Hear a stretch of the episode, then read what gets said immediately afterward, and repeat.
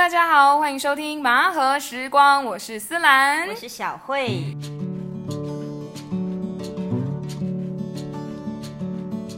耶，今天呢，我们要来聊一个话题，什么话题呢？就是回乡发展这件事。那小慧，你对回乡发展这件事有什么样的一个想法？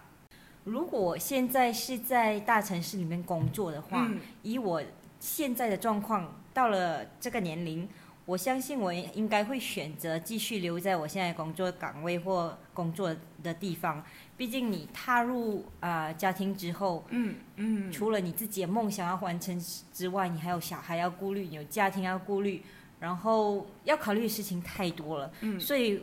如果是二十多岁、三十岁以前，你问我这个问题，我觉得啊、嗯还是很大的可能性我会回想。没有，因为我刚才在想，讲说有孩子有小孩要顾虑的话，就是在大地方发展，可能前瞻性比较高，薪水也高，对吧？主要是因为你已经习惯了那个生活模式，跟你已经所有东西上轨道了，孩子嗯已经开始在适合的幼儿园或学校上课了。嗯，然后如果你突然间要来个大转大转变，然后我回到我的家乡麻坡的时候，我要重新开始找工作或者选择创业这件事情，你要花很多的时间精力重新去适应之外，你还要照顾家庭，那那其实是一个非常非常啊、困难的决定了。对啦，毕竟要改变也是不容易，因为人其实适应之后就，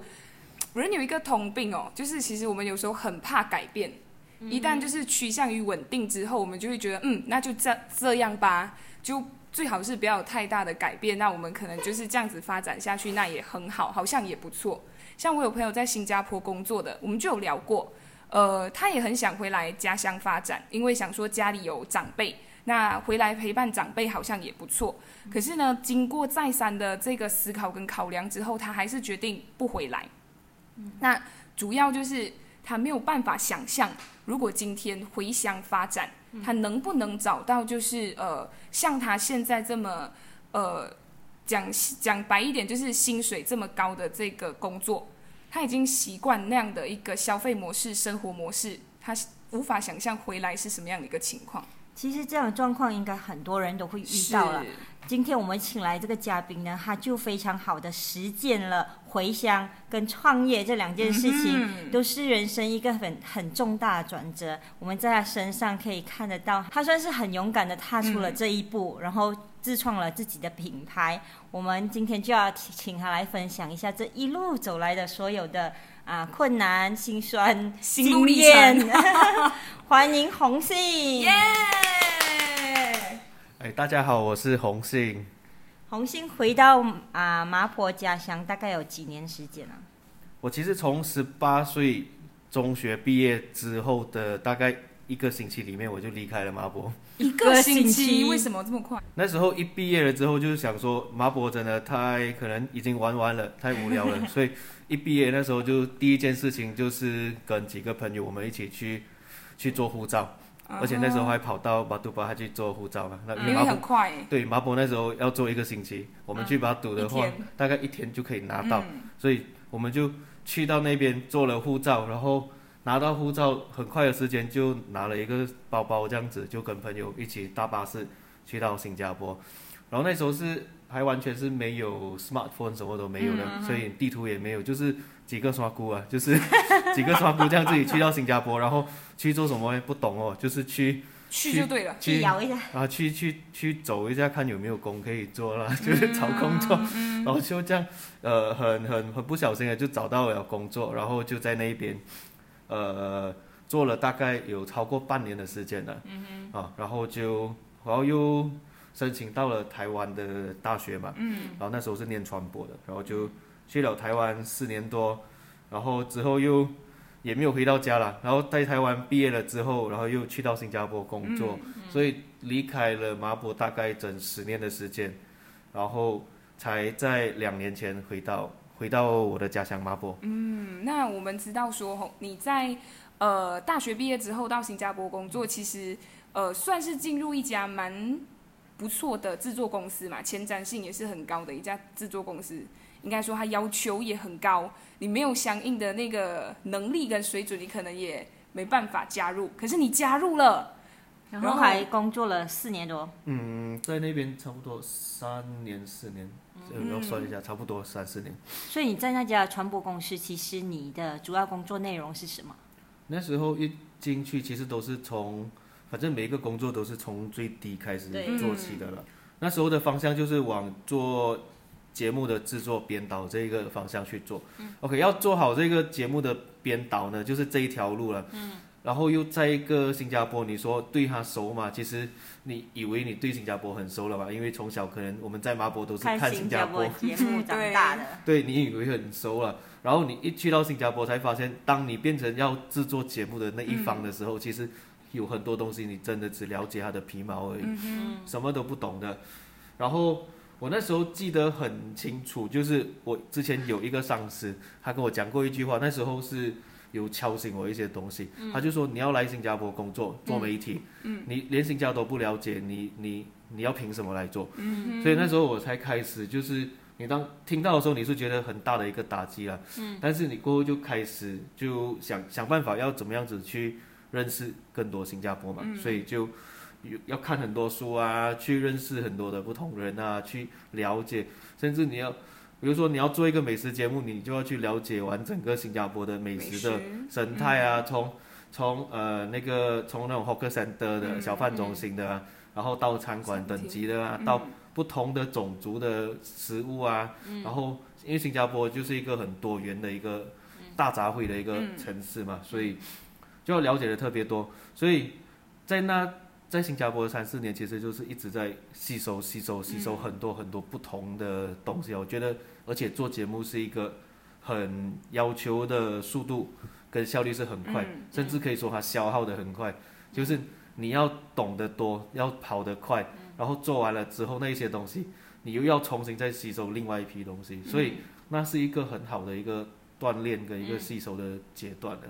对我来说。那个节奏非常的快，仿佛一个节目一下下去，然后就是另外一个节目就上来，你就要学新的东西。对，甚至是同时跑不止一个节目。哦、是是。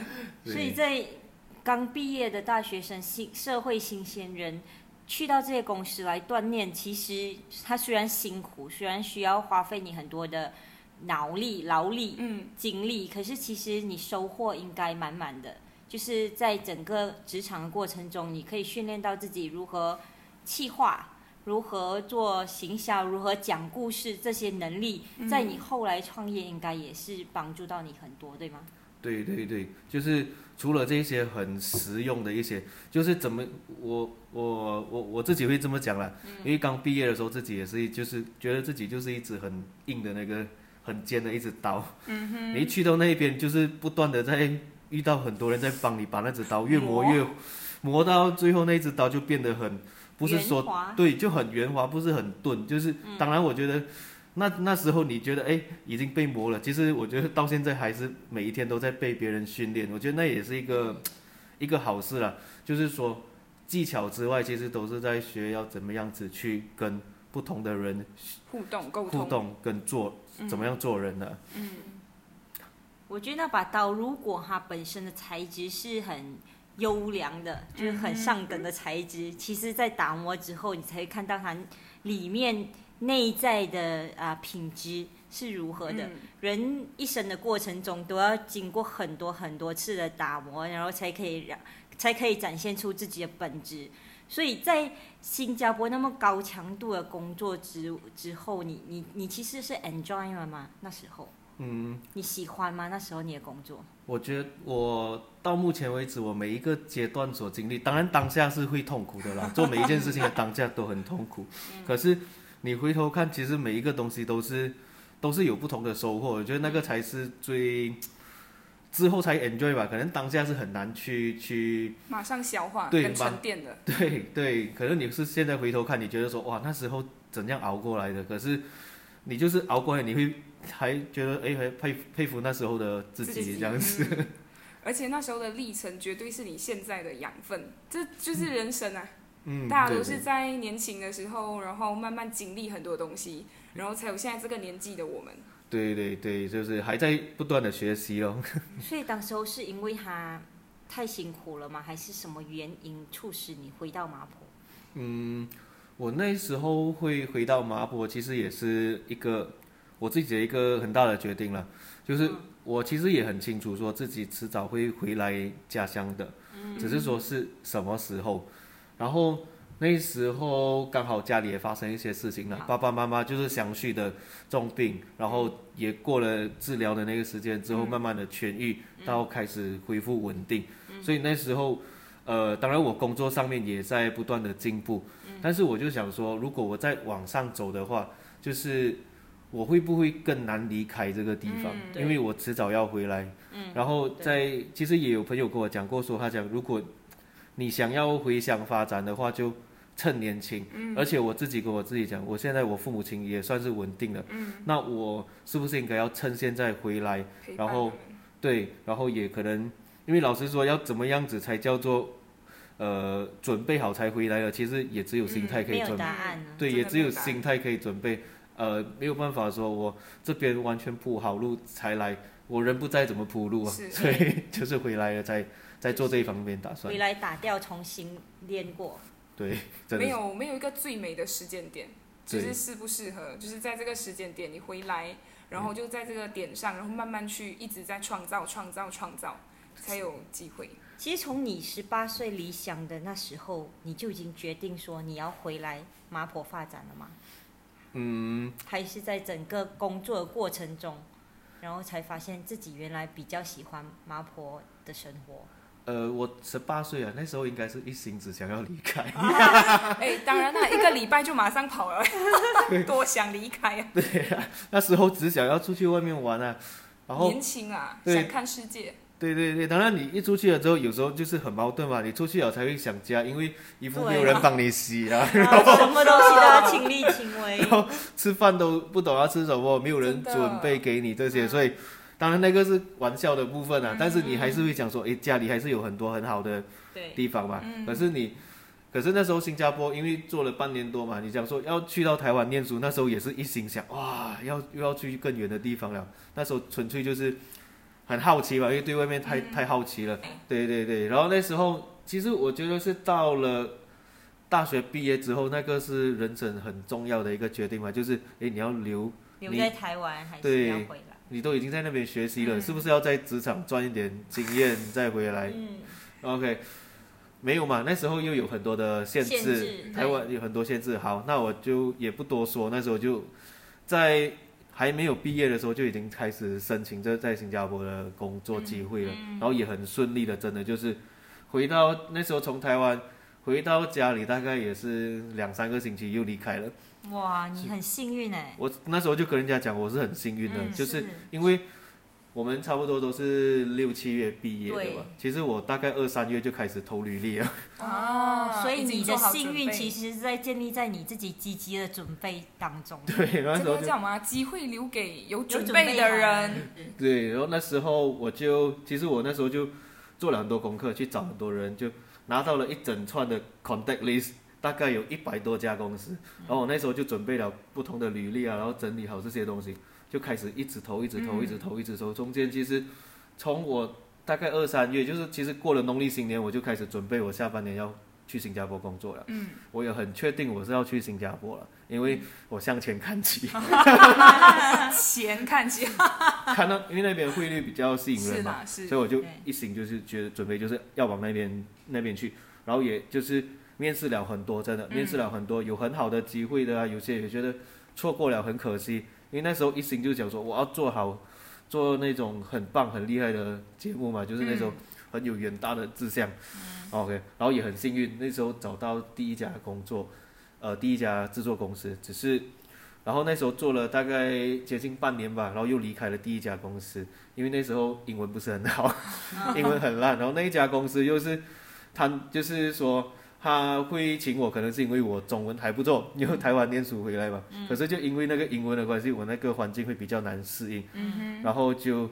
又机缘巧合之下认识了我的另外就是第二间公司，然后就在那边待了就是整三四年三四年的时间了。对，都是觉得都是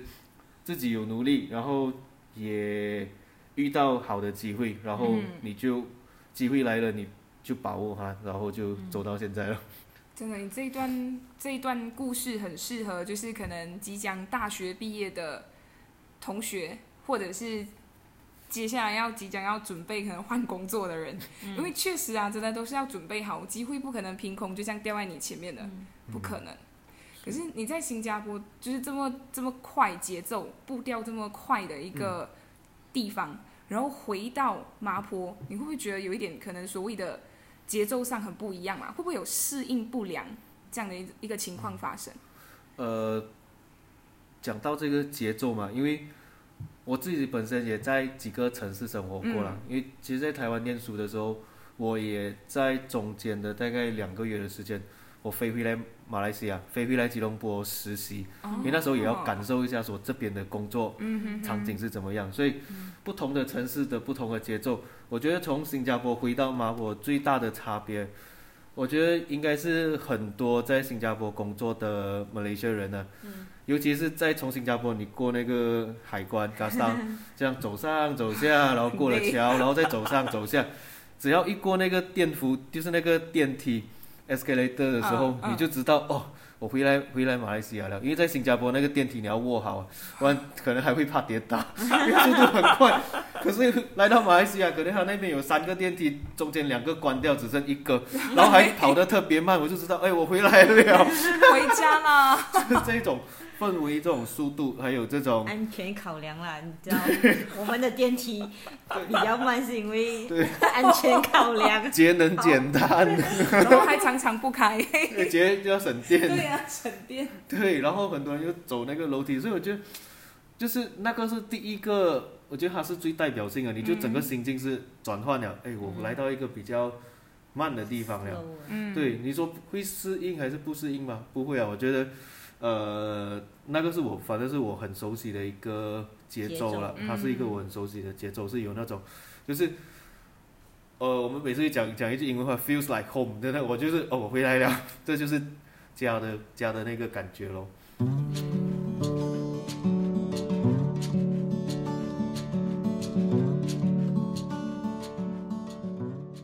回到芒果之后，一开始就创业嘛，就做也是跟你影视相关的工作，对不对？然后后来在去年 MCO 期间，然后才啊引发了你一些想法，想要开始经营自己的自创品牌，做水果干。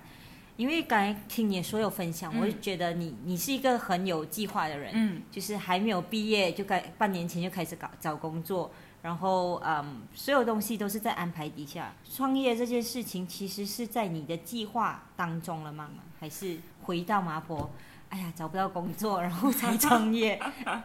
是比较倾向于哪一个？我，呃，我觉得我，我 OK，我觉得我从小到大，OK，从从小到现在啊，嗯，我其实我之前我都没有那种，我不是特别有生意头脑的一个人，然后我也不是一个很有生意的 mindset 的老板的思维的人呐。我我坦白说，因为我以前可能会比较那种。比较安逸一点嘛，可以这样，就是说，我会觉得生活还比赚钱重要这件事情。嗯。但是有时候就是生活嘛，生活你当你你觉得说，哎，赚的不够的时候，你就要找到更多更多的那个收入。当你要成家立业的时候，压力就来了。对，包括你要走向人生下一个阶段的时候，哇，我要成家立业的时候，哎，那个那个费用不少。对，你要再再往这条路走，好像行不通了，怎么办？所以。那时候从新加坡回到麻坡的时候，当然那个 gap 是很大很大很大的，就是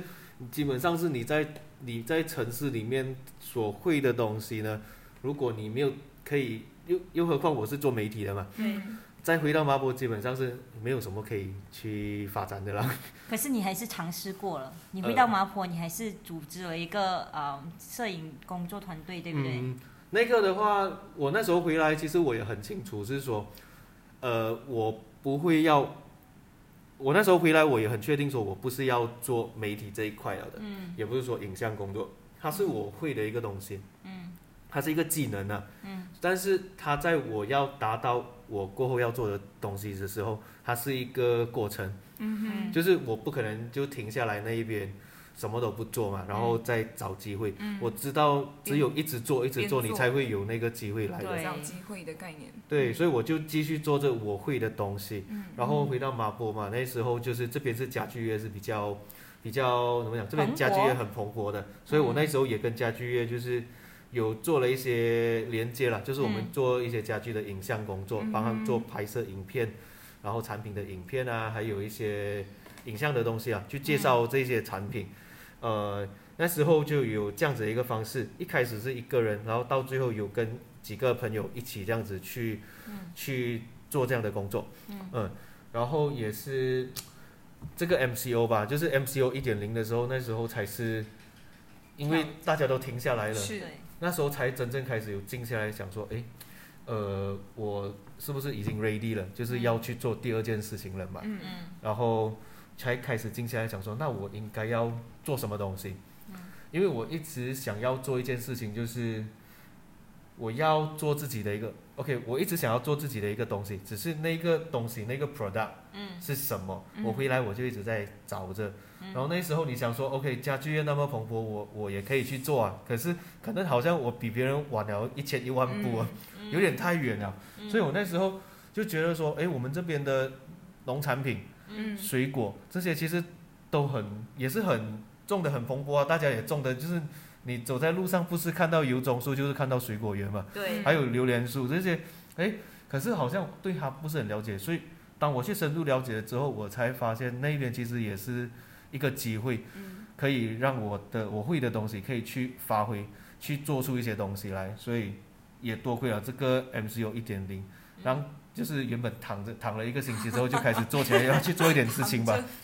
所以其实红星是一个静不下来的人，是，所以他之前一直一直，一直忙忙碌碌，忙到他没有时间来思考。他虽然有方向，可是他还没有思考说自己要怎么进行下一步。嗯，然后可能还是要感谢呃 MCO 危机就是转 转机，让红信看到了这个机会，对不对？是是是，这个是可能讲起来很讨人厌，可是但是真的是一个 MCO 把我就是。生命变得不一样。他就是把你推到一个要感觉是死路的时候，你我靠，好吧，我就往第二条路再赶快发展嗯，另外一条新的路，这样子。嗯所以你要看看到说，其实会创业的人其实都有一个人格特质，嗯哼，山不转人转，哎，山山不转路转路不转人转。所以会创业的人，其实他们可能心里已经想好了那个方向，可是都在找机会，然后都在做准备，无时无刻在做准备。所以创立了这个果干之后啊，其实我们、嗯。我们大家都看到红杏，其实他刚才说他没有生意头脑，可是我们觉得他的行销手法非常高端，就是他会他很会观察市场上的变化，他很会啊、观察人们或他的客户群需要什么，再加上他自己原本是从事影像的，他的品牌包装的设计，再到他的照片、他的文字的呈现，其实很容易啊、抓到大家的眼球。是你你你有没有发现你自己有一个这样的特殊技能？呃就，是很容易在你的文字跟你的图片当中，可以很 catchy catch 到别人的眼球。可能呃，我也不知道，但他可能他会嗯，好像有点难回答，因为自己讲是好像也怪怪的。不敢讲是，不敢讲是，但是那个就是不知道哎，那个就是一个呃，可能就是一直在观察咯，就是平常就是你平常去，比如说平常去咖啡厅啊，我我是那种人啊，去咖啡厅我也在看人家点什么东西，嗯。然后去。像我跟我就是我跟我女朋友吧，平常没有事情做，当然那个是 MCO 没办法做了。没有 MCO 的时候，我跟她讲，我们一两个月都要去一次，去 KL、去马六甲、去新山都好，不然一直关在马坡，感觉会变耍骨啊。我 一直要去，去吸收新的资讯。对，就是去去跟女朋友去逛街，去去 cafe，去去城市里面过一下那边的生活，两天一夜都好，就去感受一下，哎，现在城市人在想什么，他们在做什么事情，就是一直在 refresh 观察，然后也是因为网络上嘛，我们就很喜欢划手机，但是划着划着，其实也在看别人在做什么东西啦，就不断的吸收咯，然后就消化一下，可能讲，哎，用一下，呃。也是以以个人的出发点去做这样子的东西，去写那些文字，可能有一些人会买单的、我觉得这是比较幸运的一个、幸运的事情啊。可是就因为你有这样的一个观察能力跟那个感受，然后你在你的文字里面其实也不是一直要人家去，可能就所谓的 hard sell，你不是走这一块的，而是你是把那个你看到的，不管是当下的事情也好，你的感受也好，然后你就呃一字一句的呈现在你的 post 啊或者是文文章里面，那就会让人家更触动人家吧，我觉得。这这其实是红星可能在新加坡那四年里面的那一些经历。嗯，从他刚才说他在在新加坡做美食节目都要收集很多资料，而且是然后快速的，快速的收集，所以这可能就训练他的一些观察能力、吸收嗯。跟转变这些资讯的能力。所以其实很多时候哦，我们当下啦做很多事情哦，可能我们可能觉得好像没有很好，像刚才讲的当下很苦啊，可是我们永远不知道那个苦对你未来有多大的帮助。嗯，现在精力永远在为下一步的计划做准备，只是你可能还不知道。嗯，当你完成了那个计划，你回头来看，哎，其实这些东西都是之前的经验的沉淀累积，这样子。是。是是。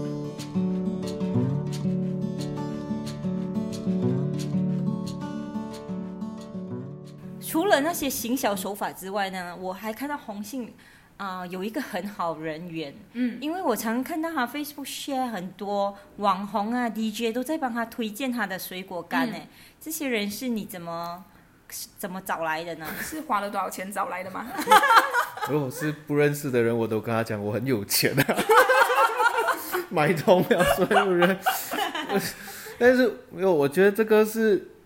但有很多其实都是我们在做媒体的时候，呃，累积到的一些人员，还有在台湾我们之前念书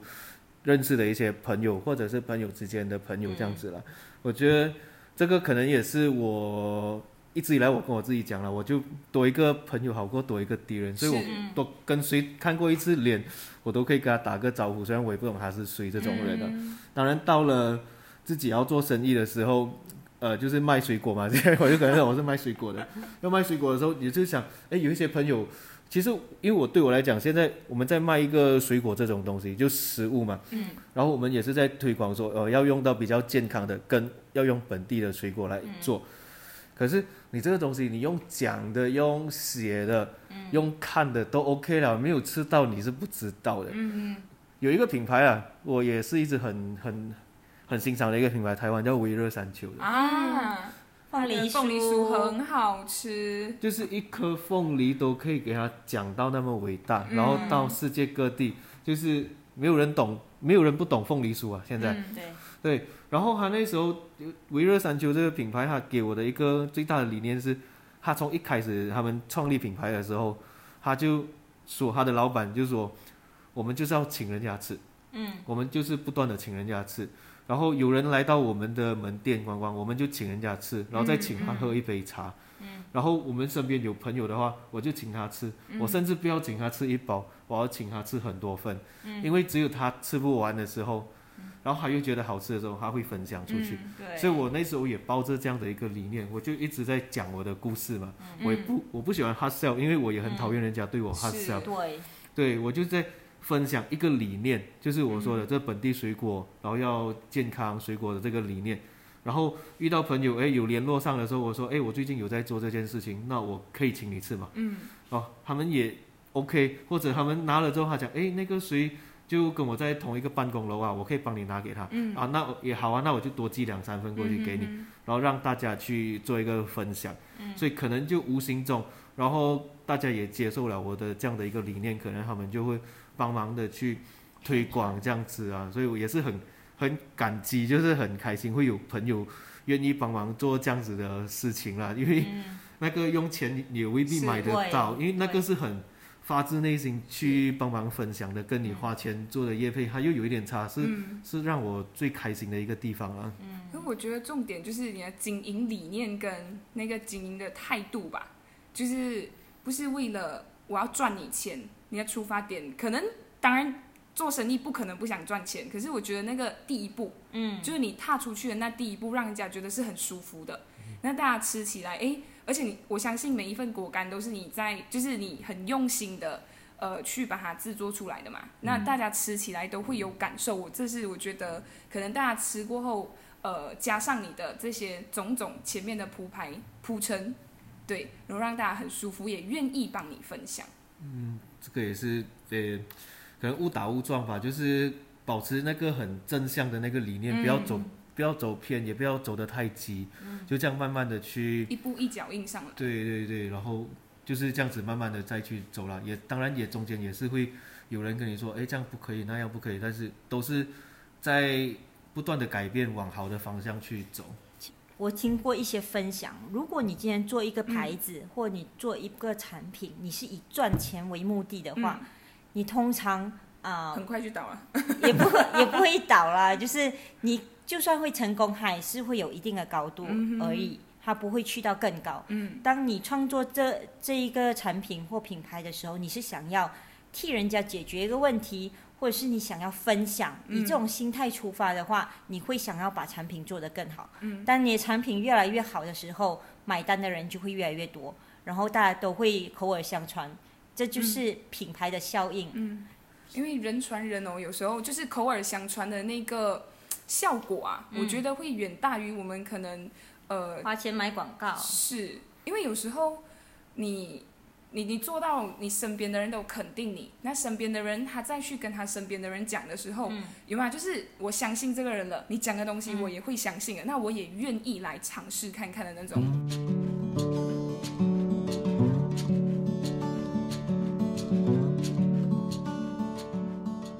那刚刚红杏分享很多、哦，那其实也听到说他现在在开始经营这个果干生意，算是一个起步阶段。那我相信也是非常非常的忙碌。那在这个呃生活当中，其实你有自己的事业要顾嘛，要冲刺的部分。那这么忙的情况底下，你为什么还会想到说，就是选择加入麻和时光这个团队呢？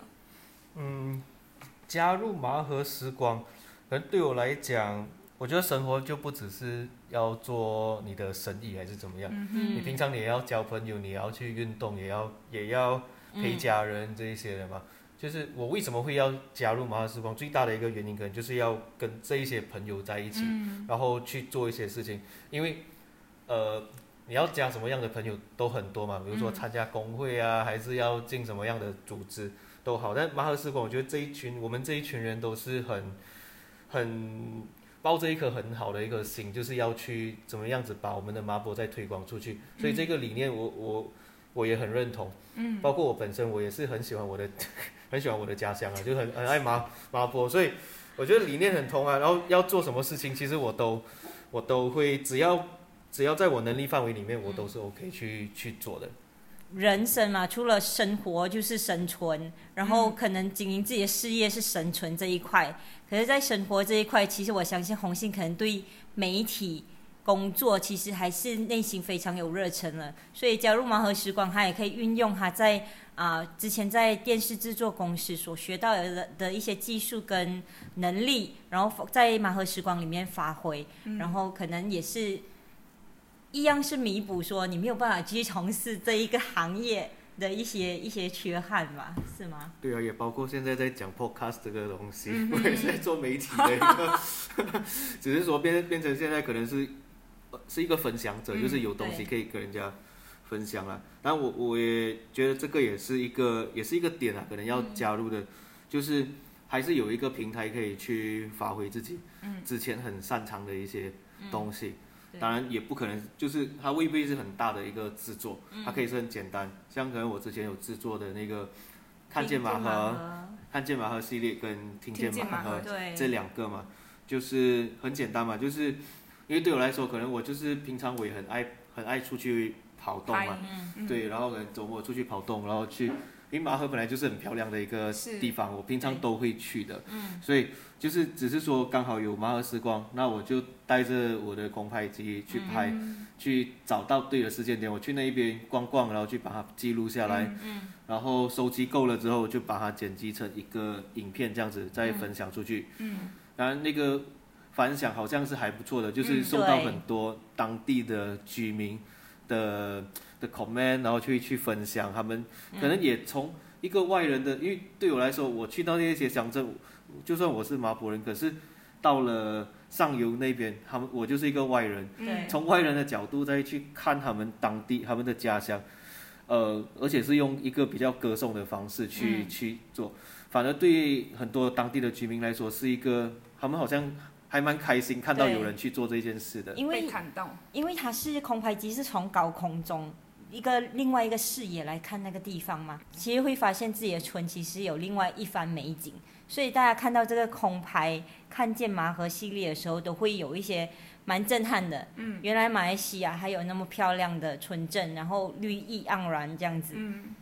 所以这个影片当时候刚才讲到嘛，反响非常好，而且在媒体上，这个社交媒体上几乎是疯传。那其实，在制作的时候啊，前期制作的时候或呃，就是贴上去我们的社交媒体的时候，你有想过会有这样的一个效果吗？那时候，嗯，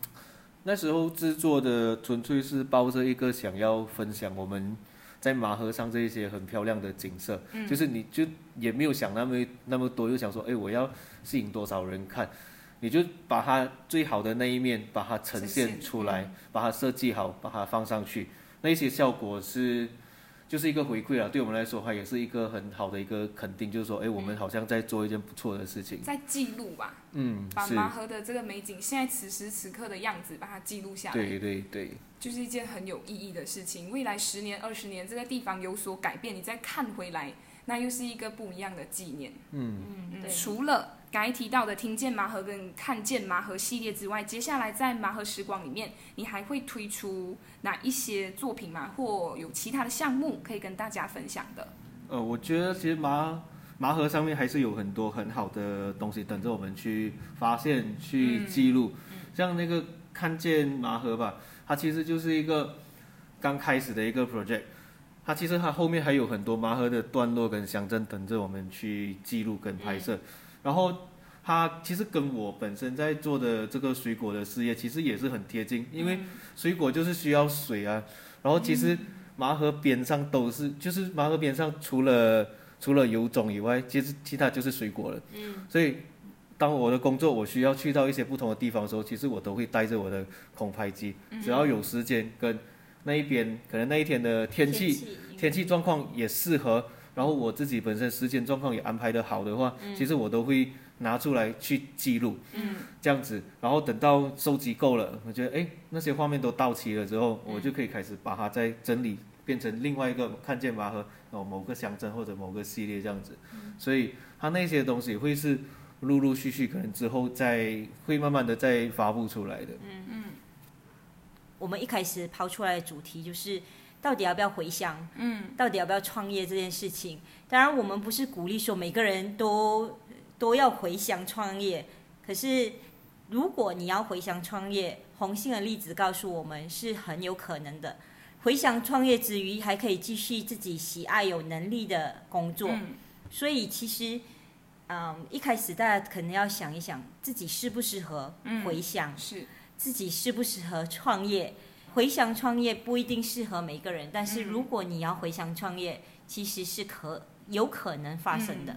其实我在想的是，人生有时候我们很多时候哦会自我限制啊，嗯，做了很就是设了很多条条框框，然后限制自己。有时候呃还没有尝试去做，然后我们就被很多自己的种种的狭隘的想法，然后限制住之后，就失去了很多的可能性。嗯，那在红杏身上就看到说，其实还是很有规划的，然后很有想法，然后一步一步去实现，就是不会自我设限的部分啊，就是诶这个时间点到了。诶，我可以做这件事情，那我就试试看，我做。然后先不论它的就是结果，但是这个过程里面，其实走到最后，只要我们用心去做，我相信那个结果不会糟糕的，对，不会糟糕。重点是这个过程当中，我们用什么样的心态，我们用什么样的理念去经营我们的人生。好，那我们今天就聊到这里，谢谢红杏。